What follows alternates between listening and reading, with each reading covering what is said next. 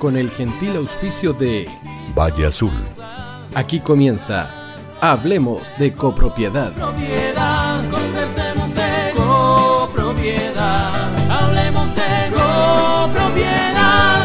Vivamos en copropiedad.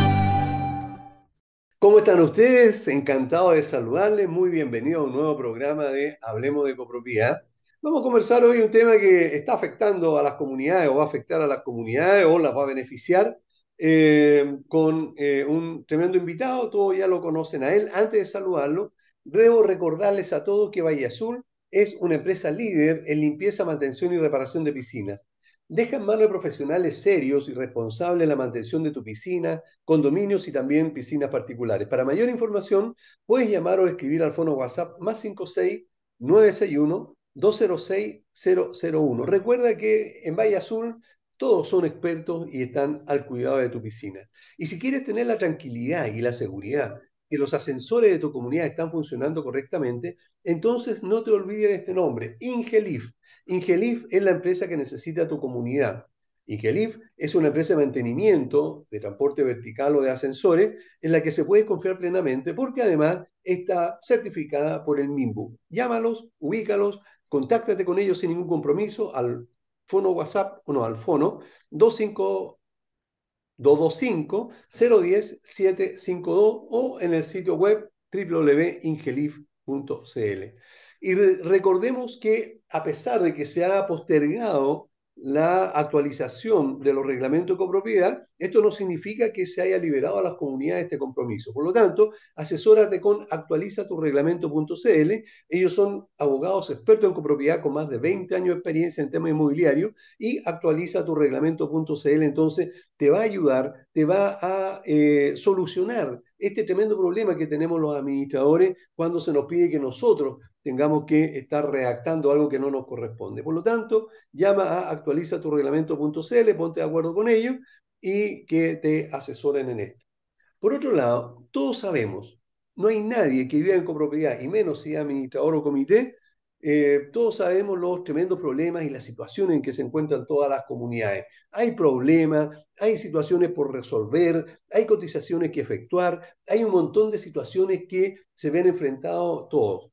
Por lo tanto, cómo administrar condominio.cl es el portal que te va a permitir al comité de administración y también al administrador a resolver un montón de dudas que, porque allí están las respuestas a una serie de situaciones que se pueden dar en las comunidades. Y ojo, a quienes se inscriban y tomen una suscripción en cómo administrar condominio.cl, siempre y cuando que digan que van de parte de Hablemos de Copropiedad, van a recibir gratis el libro Guía Práctica para el Administrador de Condominio.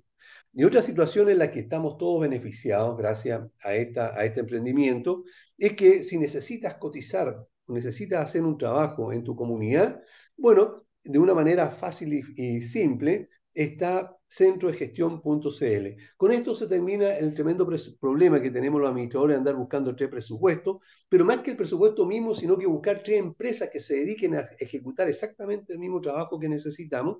Y para ello entonces tenemos a este centro de gestión.cl porque nosotros ahí anotamos la, información y los mismos eh, proveedores o los mismos, las mismas empresas se van a contactar con nosotros para ir a ver de qué se trata la reparación o el trabajo que hay que hacer y después de eso nos van a dar las cotizaciones que corresponden. Y ojo, porque si tú eres proveedor o también eres, eh, eh, das algún tipo de servicio a las comunidades, ingresa en centrodegestión.cl, inscríbete, regístrate, y de esa manera entonces vas a empezar a, a recibir posibilidades de negocio para tu empresa. Así que ya lo saben, todos podemos estar felices si estamos eh, suscritos o nos incorporamos o empezamos a revisar centrodegestión.cl. Bueno, ahora sí, le pido disculpas a mi amigo Luis Vallejo por la demora, pero es necesario siempre conversar eh, y hacer las recomendaciones necesarias, especialmente a los colegas administradores. Don Luis Vallejo es administrador de edificio y condominio, es presidente de Agasech y, ojo, autor del libro Cómo administrar condominios. Luis, como siempre, un tremendo gusto de tenerte en el programa. Muchas gracias, amigo. Gracias, Aníbal. Mira, estaba poniendo atención a las menciones, me gustó harto. lo importante que es que la gente se asesore y se apoye con gente que sabe. O sea, ya sea por hacer el plan de emergencia, por la actualización del reglamento, por asesorías varias. Este es un rubro que requiere mucho conocimiento. No es llegar y administrar. A mí, a mí muchas veces me toca, y a ti también te toca, que los comités, no, pero si el, administrador, lo único que hace es el gasto común, ¿no? Se imaginaran lo que hay que estar viendo detrás y la cantidad de leyes que nos, nos van en- en- enmarcando, que la gente tendría otra, otra perspectiva. Oye, eh, a propósito de esto, eh, ya que sacaste el tema, eh, tú y yo sabemos, evidentemente, lo que hace un administrador. En algún momento te voy a preguntar, por favor, eh, sobre, sobre esto, si es que nos queda algún tiempito, porque creo que es súper importante el, el- el- el poder saber eh, exactamente eh, qué es lo que un comité debiera fijarse para, para seleccionar un administrador profesional, digamos, para, para que pueda cachar, digamos, bien, digamos, cuál es uno chanta o uno que está empezando o uno que ya tiene su, su tiempo, etcétera. Pero eso lo vamos a conversar un ratito más, porque lo que nos convoca hoy día, lo que nos convoca hoy día, y es por lo que te, te- te quise invitar, Luis, es porque eh, en la segunda circular de la Secretaría de Condominio señala que se posterga el- la actualización del reglamento de los condominios, ¿verdad? Eso ya todos lo sabemos. Pero significa que eh, en el reglamento de la ley van a haber entonces más instrucciones para estas modificaciones o, o- o es porque son paleteados, digamos, y lo que quieren es que la- la- las comunidades tengan más tiempo. Mira, la, la segunda circular que emitió la Secretaría Ejecutiva de Condominio eh, a- apunta básicamente a ampliar el plazo porque muy poca gente, estamos en Chile, nosotros sabemos cómo somos los chilenos, lamentablemente a última hora, ¿ah? con Sí, todo, y esta no es la excepción. Eh, entonces, ¿qué pasa? Mucha gente no entiende en las comunidades por qué hay que hacer esta, esta modificación o actualización del reglamento. No es un reglamento nuevo.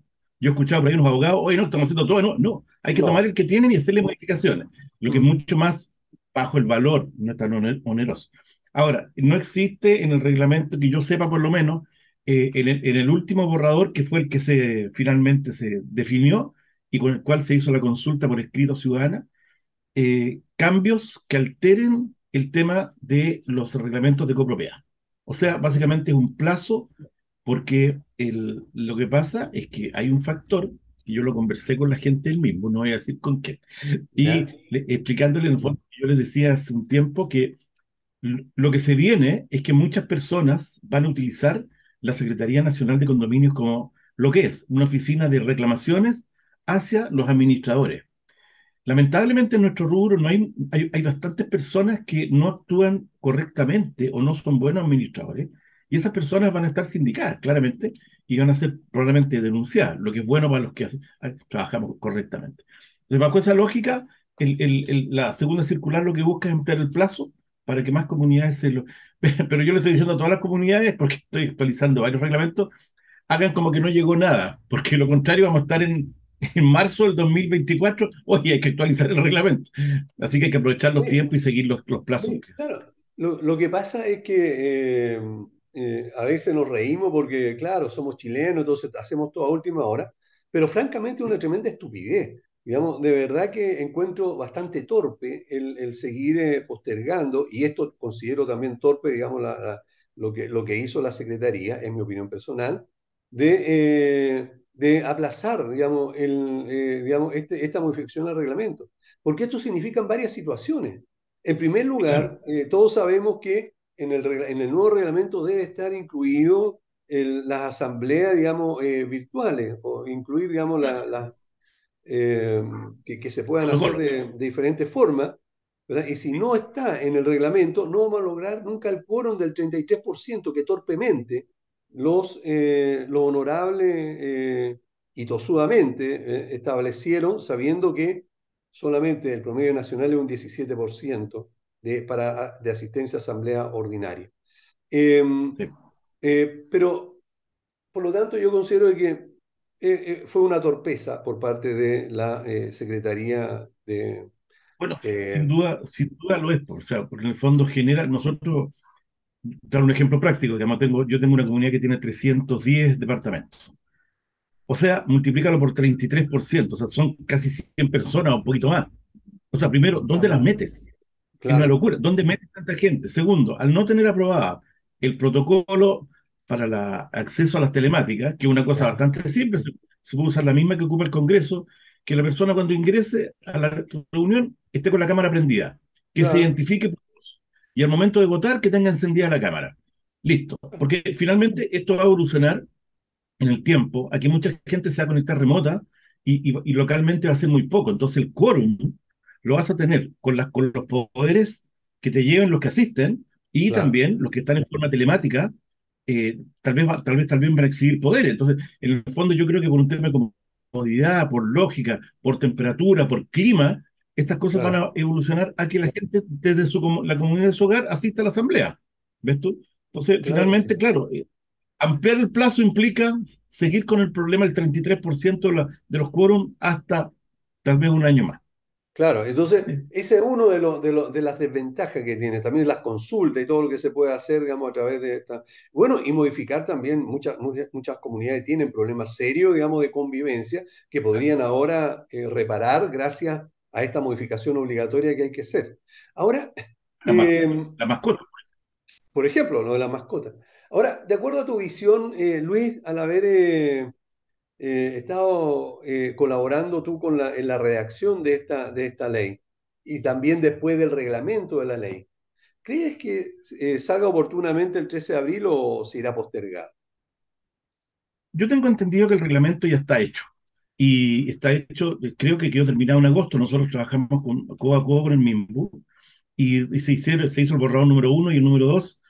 eh, conf- eh, aquí tenemos confidencialidad. Nosotros no podemos hablar propiamente tal del reglamento, pero sí Claro, podemos hablar en el fondo de, la, de lo que se terminó, que es una cosa bastante buena, es que va a apoyar y a mejorar, digamos, la ley. La ley, la ley es mejor que la anterior, pero hay que hacerle mejoras porque efectivamente tiene algunos errores derechamente, pero el reglamento viene a apoyar eh, el mejor funcionamiento eh, le va a dar, digamos, un- una profesionalización aún más. Es- estos cambios legales de ahora que estamos sufriendo y que, y que al principio un sufrimiento puede ser un regocijo, n- lo que ocurre es que finalmente busca profesionalizar el rubro. ¿Y qué ocurre? Cuando tú, si tú pasas bajo una- un ejemplo práctico, tienes un, sin desmerecer en ningún nivel, ¿ah? Tú tienes una persona que, por ejemplo, es un contador, y este contador ha sido toda su vida contador, por ejemplo, y dice, mira, ¿sabes que ahora me, me voy a dedicar a administrar un, par de condominios? Y lo puede hacer muy bien, como contador, la parte contable, todo, vez va a tener liderazgo, a, se va a meter en la parte técnica, etcétera. Y ahora le estás colocando una serie de eh, nuevas obligaciones y responsabilidades al administrador, donde tú le cambias el perfil. Entonces el perfil del administrador ahora es muy parecido a un ingeniero o más. Entonces ya el perfil del, de- de- el que está de abajo para arriba, que puede ser muy bueno, entre paréntesis, va a tener que finalmente capacitarse en muchas cosas para, para llegar a entregar el estándar que está exigiendo la ley. Entonces esto implica que sí o sí un ingeniero gana más que un contador, haciendo un ejemplo burdo. ¿Por qué? Porque finalmente el nivel de exigencia y obligación aumentó por ley, por ley. Entonces eso genera, va a generar finalmente, lamentablemente, digamos, un aumento de los honorarios, porque va a haber menos disponibilidad de gente, porque mucha gente se va a salir del rubro, ahora que hay mayores exigencias, menos gente va a entrar al rubro, porque hay mayores exigencias, y las personas que están en el rubro administrando, que tienen la experiencia y todo, eh, va a ser cada vez más valorado, porque finalmente eh, un administrador de trayectoria, con experiencia, todo, eh, te pesca una comunidad y te la da vuelta en tres meses y ya te la tienen dando bien. Eso es una cosa que las comunidades tienen que entender y valorar. Ahora, esto mismo que eh, tú acabas de señalar, digamos, en cuanto a las exigencias, eh, ¿tú nos podrías más o menos eh, dar una, pauta de cuáles son las exigencias que empezarían a regir a contar del del 13 de abril si es que eh, se cumple con, el plazo del reglamento de la ley?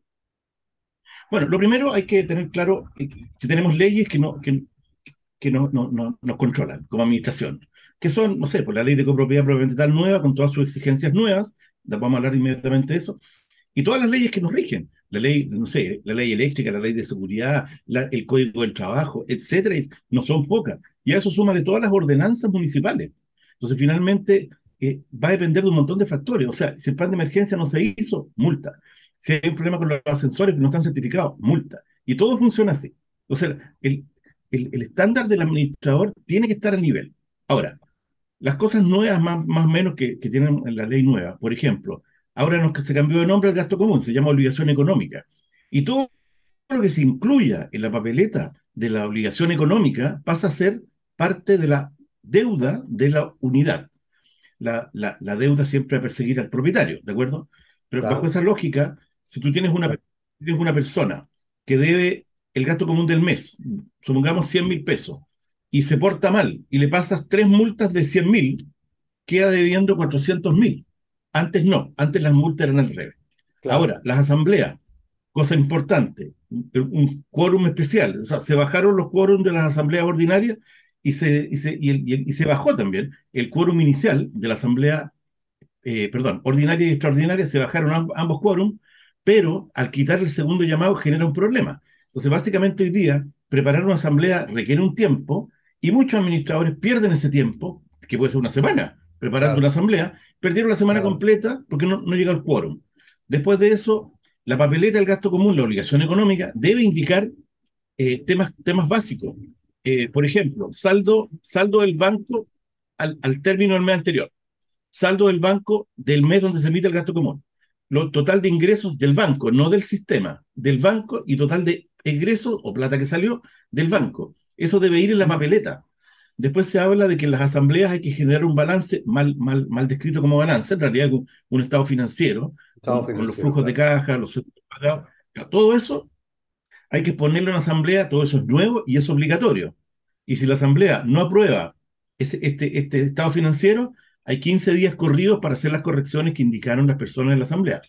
A eso se suma también otro nuevo factor que es el, eh, el proyecto, perdón, el proyecto, el formato, lo que hay que gastar, el presupuesto para el año que viene. Y es un presupuesto al cual no te puede salir, porque es un presupuesto aprobado por asamblea, por lo tanto, como todo presupuesto, hay que tirarse siempre un poquito pasado para que la asamblea entienda lo que se viene durante el año. Y ahí hay que explicar las reparaciones que se van a hacer, la- las proyecciones, o sea, hay que tener los presupuestos listos. Hay, hay un montón de trabajo nuevo que acompaña todas estas cosas. Entonces, finalmente, eh, son obligaciones, responsabilidades, obligaciones, más obligaciones, más responsabilidad, listo. Y, y- y eso implica mayor cantidad de trabajo, mayor profesionalismo y eh, volvemos a lo mismo de antes, digamos, más trabajo, más dinero, sin más responsabilidad también, porque finalmente la responsabilidad que tiene hoy día el administrador es enorme, la gente no lo, no lo sabe. O sea, tú tienes que tener, por ejemplo, vamos a hablar de los seguros, para que nos vayamos rapidito saliendo de esta parte, para que veas tú los cambios que hay. Sí, Antes, antes, antes en la asamblea, para poder representar al propietario, el, el- el arrendatario tenía que llevar un poder claro. para poder representarlo. Hoy día es al revés. El, el arrendatario va a la asamblea y tiene que llevar, y, si el propietario no quiere que lo represente, tiene que decirle al administrador, por, un, por un, papel, yo no quiero que mi, arrendatario me represente. Entonces, ¿qué pasa? Cambió, la gente no sabe. Otra cosa importante, el tema de los seguros. Mira, esto, esto, esto es, es una gran cosa, pero la gente no lo ha entendido. Hoy día, cuando uno se compra un departamento con crédito hipotecario, incluye un seguro y no es el más barato, te voy a decir. Después de eso, hay personas que tienen mayor poder adquisitivo y compran departamentos al contado y muchas veces se olvidan de tomar los seguros. Entonces, bajo esa lógica, la ley anterior decía que el administrador tenía que pedir las pólizas y, que no- y si alguien no la enviaba, uno tomaba la póliza para el, de- departamento en cuestión y se lo cobraba los gastos comunes. Listo. Ujú. Hoy día eso cambió.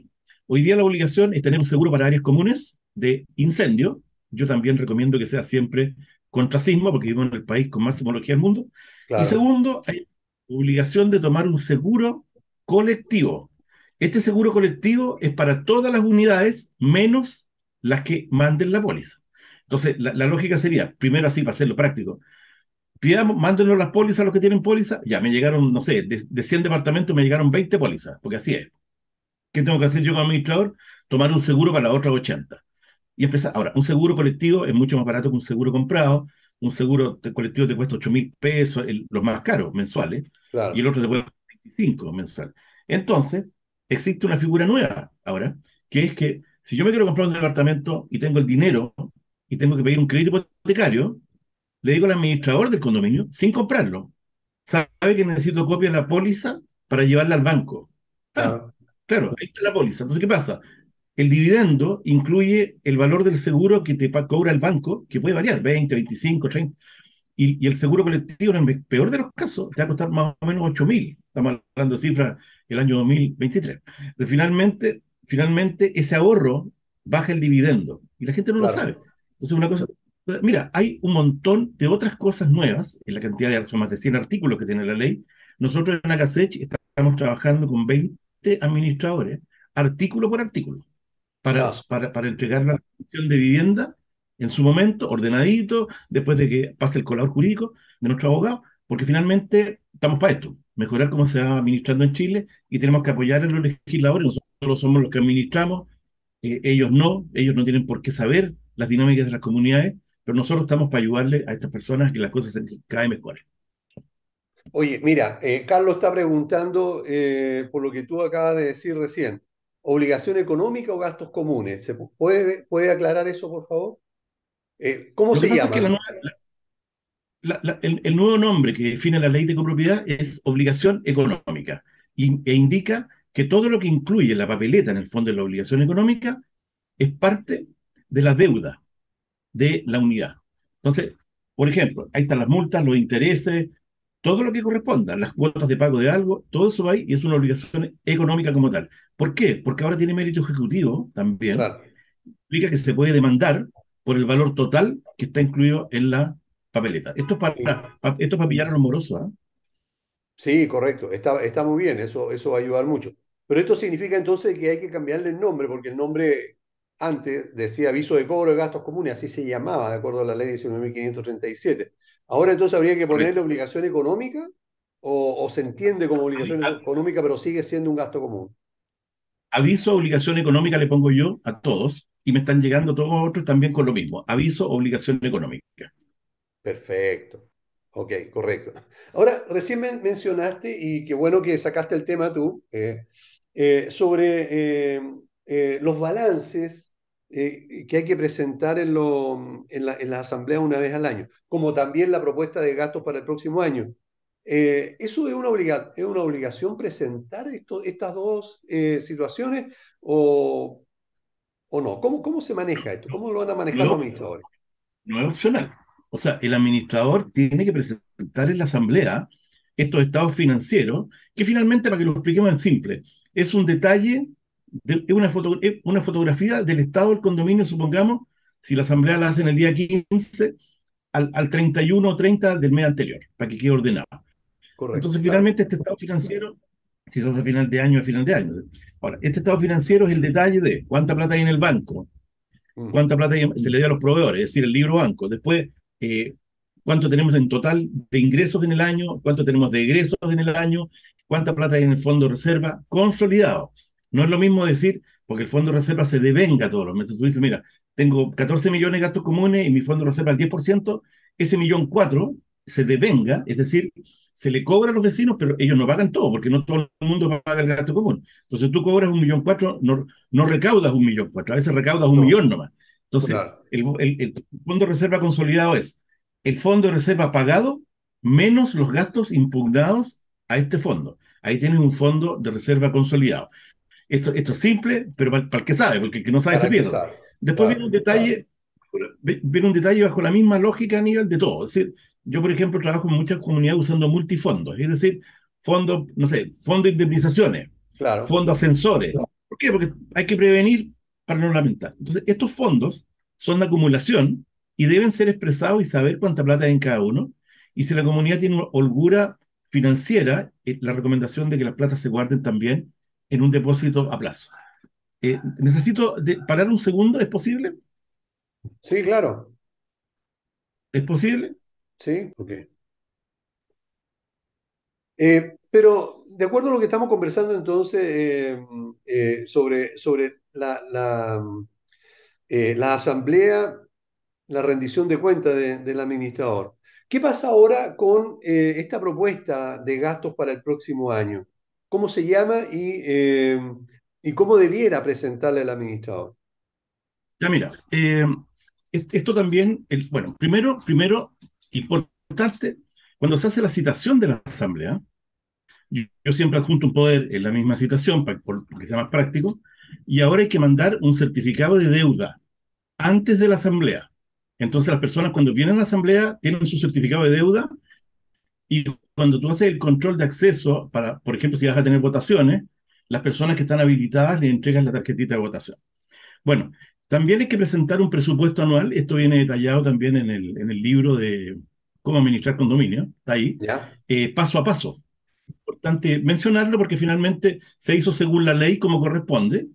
Y yo, yo, yo tengo un, un, un Excel, digamos, para esto, en línea, bien simple, pero en el fondo tienes que detallar por área y decir cuánto vas a gastar por área proyectado, cuánto vas a ingresar, o sea, cuánto vas a recaudar de plata por área y después los resúmenes generales con los respectivos consolidados, o sea, gasto común más o menos también un proyecto de, de, gasto al gasto común y también reparaciones que vas a hacer que a lo mejor las vas a guardar en algún fondo o derechamente las vas a cobrar en el gasto común. Entonces, el presupuesto lo que busca, en realidad la ley de copropiedad en general, ¿eh?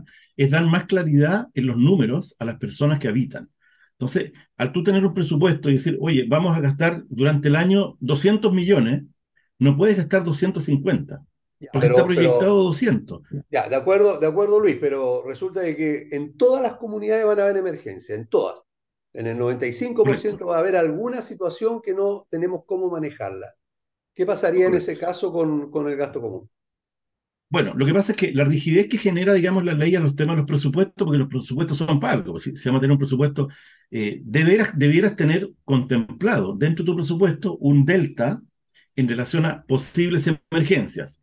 Ahora, la emergencia no espera y se genera, por lo tanto hay que repararla. Ahora, esa reparación va a implicar a lo mejor recurrir a fondos, como el fondo de reserva, para usarlo. Lo importante es que el fondo de reserva esté explicitado y siempre consolidado. Eso es importante. Entonces, te da la, holgura, tú presentas como todo presupuesto, mira, esto, es- en el fondo el presupuesto es una lógica que uno manda para el futuro, pero nadie te dice lo que va a pasar. Entonces, se contempla un delta en caso de emergencia y para eso está el fondo de reserva también que te da la flotación ahí de para arriba abajo un poquito. Ya. Estadísticamente, el 60% de las comunidades no tiene un fondo de reserva, digamos, eh, tangible, digamos, eh, efectivamente, eh, la plata, muchos lo tienen en deuda, lo tienen en la, en la morosidad, etcétera. ¿Qué hago Claro. yo si tengo una comunidad que, y, que, y que a todo el mundo le pasa, en que no tiene plata, ni siquiera para hacer cantar un ciego, ¿verdad? Y, eh, y tengo una emergencia? Mira, ¿Cómo lo soluciono lo- ese lo- problema? expliquémosle a la gente, Aníbal, la estructura. El primero parte el condominio nuevo, y en ese condominio nuevo, la inmobiliaria escribe un reglamento de propiedad y le dice a todos los vecinos, a través del reglamento, tienen que juntar XUF al momento de la entrega para el fondo de inicio, fondo operacional. Listo. ¿Cuánto? Generalmente un 1,5 gasto común mínimo. Después Ah. de eso, empieza, se define, se define, digamos, el fondo de reserva mínimo que define la ley de copropiedad, que es un 5%, por lo tanto, es de ahí para arriba. Entonces, supongamos que la- el reglamento dice un 10% y que el gasto común son 1.400.000, perdón, 14 millones. Si es el 10% del fondo de reserva, desde el primer gasto común en adelante, pagan las casas o departamentos entregados y los de la inmobiliaria todavía no, porque están en proceso de entrega, así que no pagan fondo de reserva todavía. Bueno, y se va juntando el fondo de reserva y ese es el mundo ideal. No se usa. Pero ¿qué ocurre? Después empieza la morosidad y problemas. Y por un lado, se va contrarrestando el, la cantidad de dinero que hay en el fondo operacional y después, cuando no queda, se pasa a gastar los fondos del fondo reserva. Finalmente, esto está en una cuenta corriente.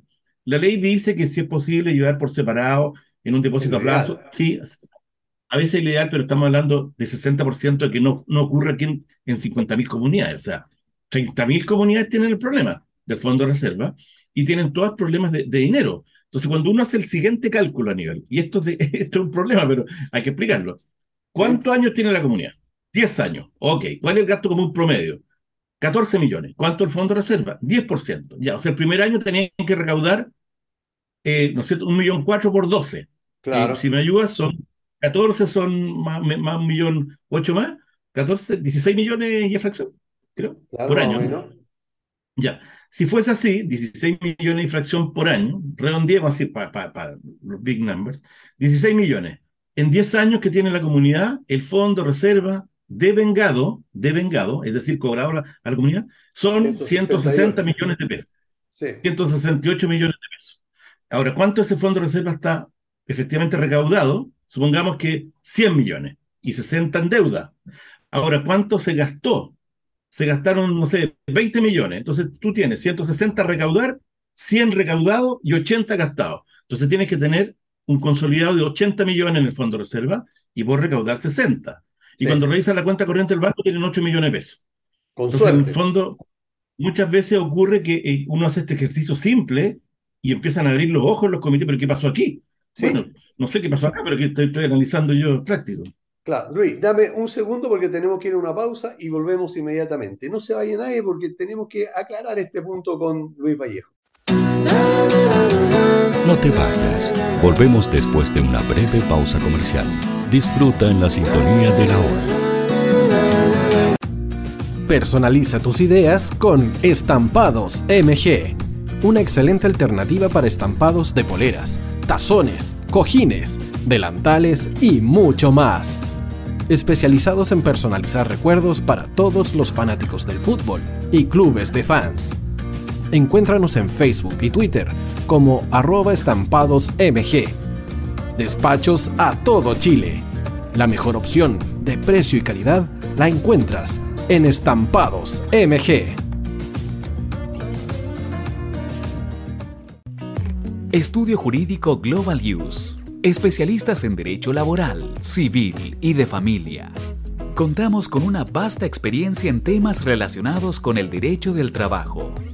Autodespidos, fuero maternal, despidos injustificados. En Global Use tenemos la solución. Que los problemas no te quiten el sueño. Protege a tu familia de los imponderables de la vida. Tenemos la solución concreta al precio justo. Para mayor información, escríbenos al correo contacto arroba. Estudio Jurídico Global Use. Estamos al servicio de la gente.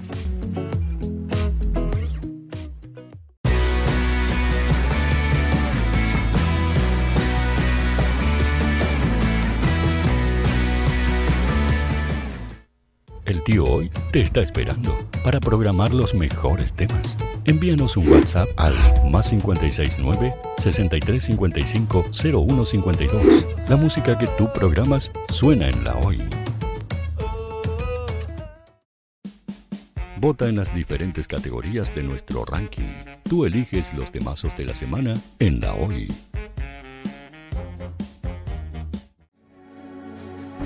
Tu opinión nos interesa. Escríbenos al mail radio o visita nuestras redes sociales. Somos La Hoy, la radio oficial de la fanaticada mundial.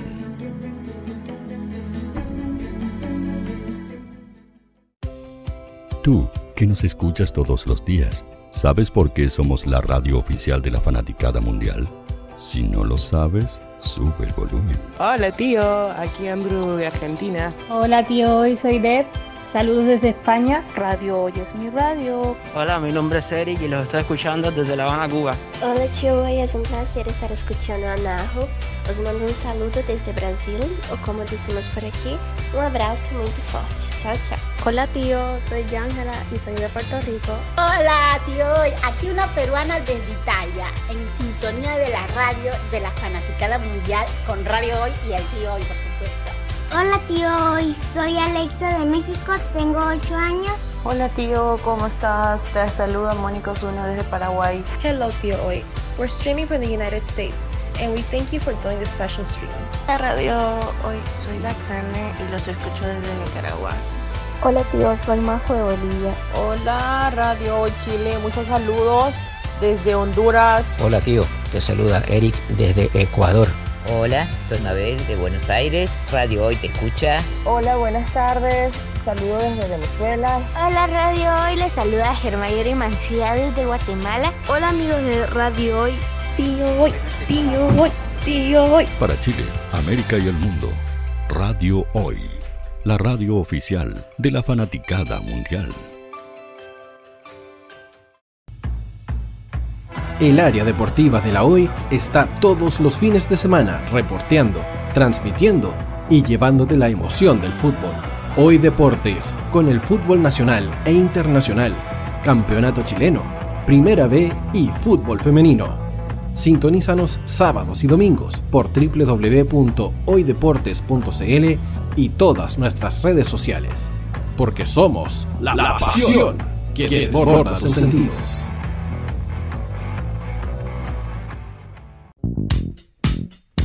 ¿Quieres que tu marca llegue a miles de personas? ¿Buscas hacer crecer tu negocio?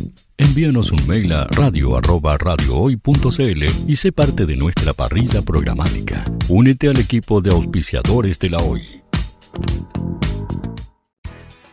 Radio Hoy es una empresa Hoy Comunicaciones. Visítanos en www.hoycomunicaciones.cl.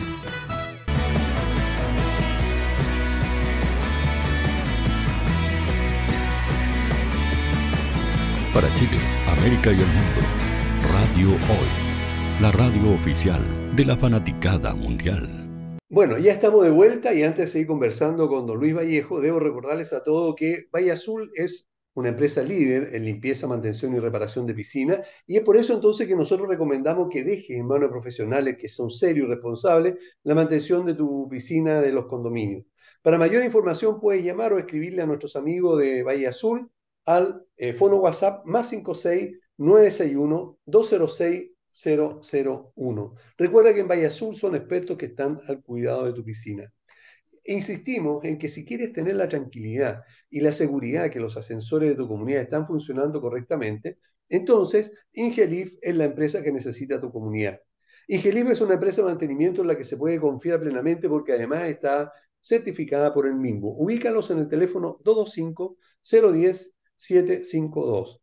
Insistimos, lo mismo que habíamos dicho antes, que de todas maneras las comunidades tienen que actualizar obligatoriamente el reglamento de copropiedad para cumplir con la nueva ley que es la 21442. Por lo tanto, asesórate con los que saben, asesórate con los expertos en copropiedad, como son actualiza tu reglamento.cl, son abogados con más de 20 años de experiencia en el tema de la copropiedad. Te van a ayudar, te van a solucionar el problema, te van a, eh, redactar lo que necesites y de la manera correcta para que no hayan errores. Actualiza tu reglamento .cl, lo puedes ir a conversar con ellos, lo puedes llamar, escribirle un correo, te van a asesorar sin ningún problema.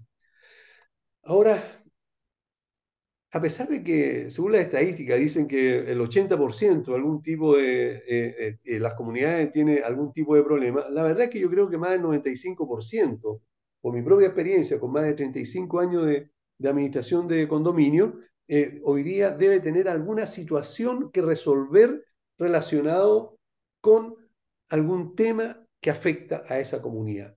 Por lo tanto, mi recomendación es que ingreses a cómo administrar condominio.cl. Este es un portal eh, de asesoría a comité de administración, pero ojo, también es eh, asesor de administradores de edificios, que incluyen un montón de, de respuestas a las dudas que puedas tener sobre copropiedad.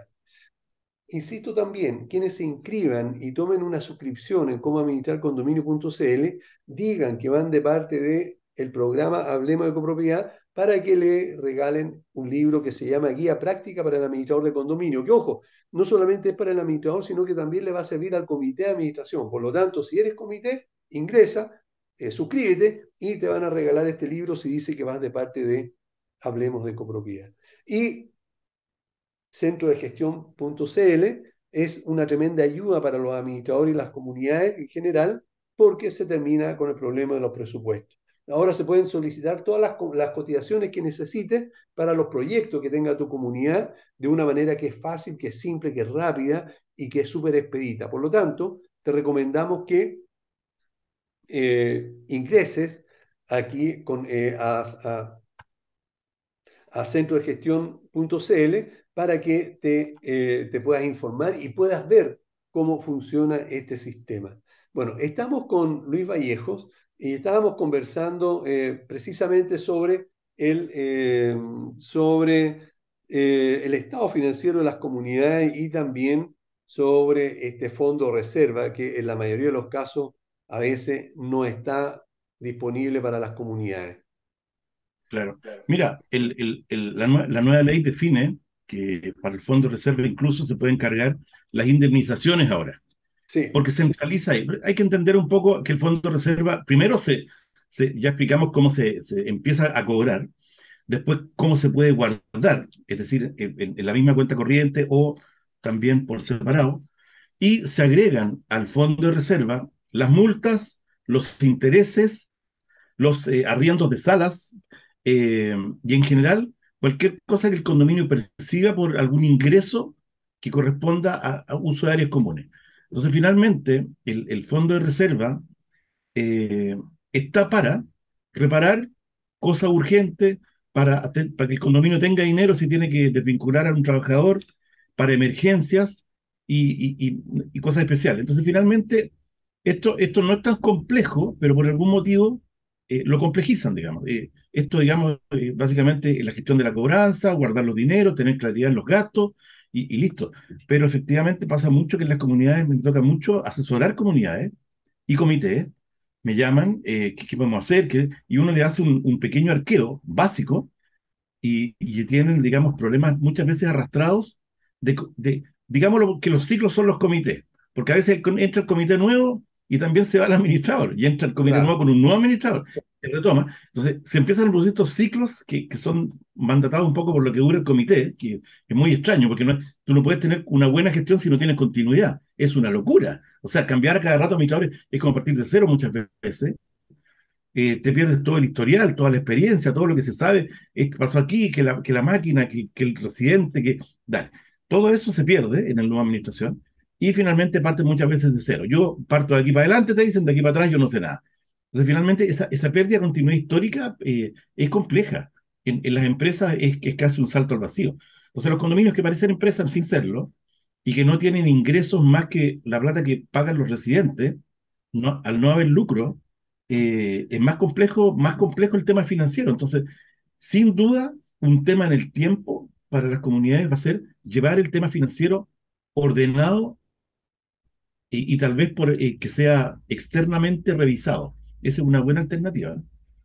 Oye, eh, Luis, cambiando de tema eh, bruscamente, te quiero consultar si hay alguna ah. novedad en este reglamento que, que, que, debiera salir el, ahora en abril que afecte a los administradores o a los condominios, independientemente de lo que ya sabemos. No, no, no hay mayores, no, no, hay cosas graves ni nada por el estilo, cosas a mencionar. Hay que explicar a la gente que la ley de copropiedad es el marco y el reglamento de la ley es lo que se puede hacer. Si nos vamos a una lógica simple, en invierno el marco dice que ah, vamos a vender chalecos y el reglamento claro. va a decir cómo son los chalecos, los colores, los botones con velcro. Es como el detalle de aplicación. Pero no hay, digamos, como algo que se contraponga, que está en la ley y que, y que el reglamento dice otra cosa. De hecho, no, no se puede.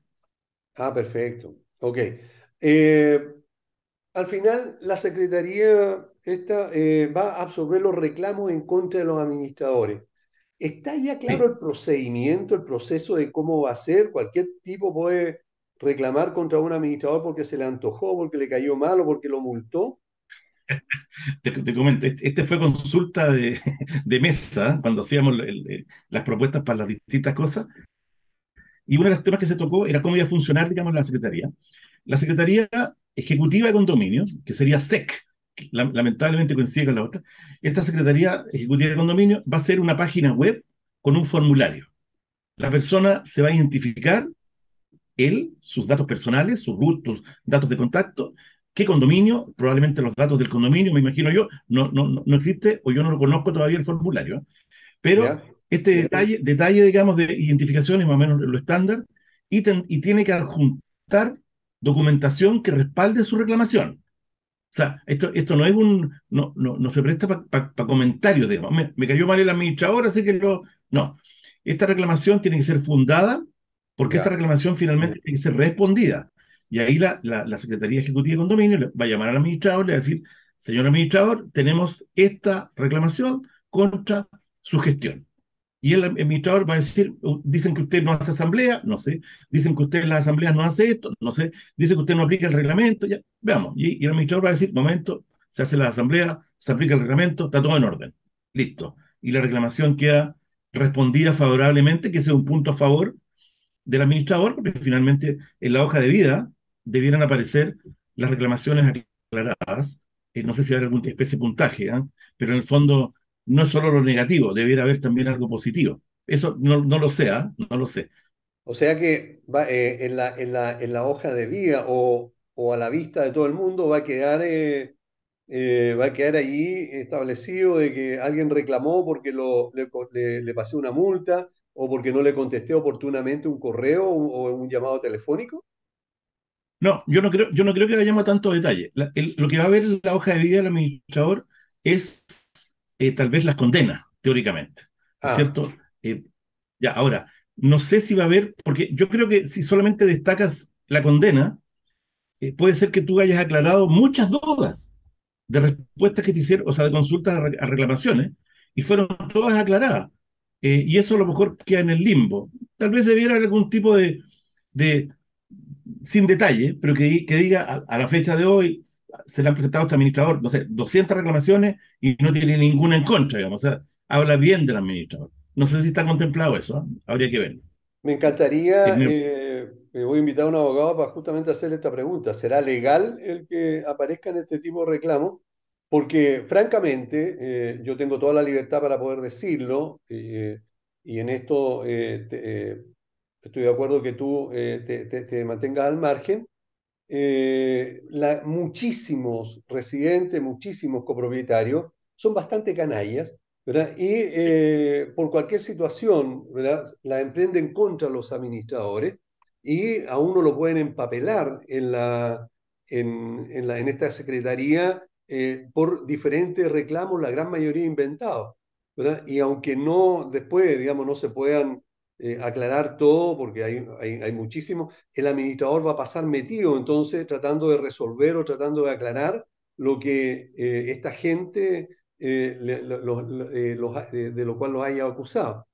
Entonces, bueno. creo que es bueno poder ahí eh, aclarar exactamente qué es lo que va a suceder con estas situaciones. Hay que esperar, hay que esperar a qué pasa con esto. Efectivamente, eh, volvemos un poco a lo que hablábamos unos minutos atrás, digamos.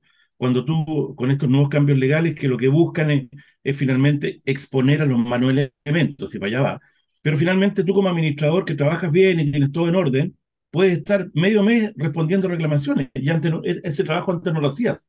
Entonces, no. finalmente va a caer que va a haber menos recursos disponibles a administradores, vamos a ser más profesionales, y eso va, va a caer en el tema del costo. ¿Por qué te menciono esto, Aníbal? Porque me ha tocado conversar esto con 20 fáciles, ¿eh? 20 fáciles pre, eh, presidentes y personas de comité. Y, y, los condominios más pequeños dicen, oye, pero si nos suben más los costos, a nosotros no nos conviene tener administrador. Así que estamos pensando administrarnos nosotros. Bueno, le dije, pues, una, es válido. Le dije lo que sí tienen que cumplir la ley. O sea, el administrador, por ley, no puede ser parte del comité. Dos, eh, el administrador tiene que tener el curso eh, de, de, administración acreditado.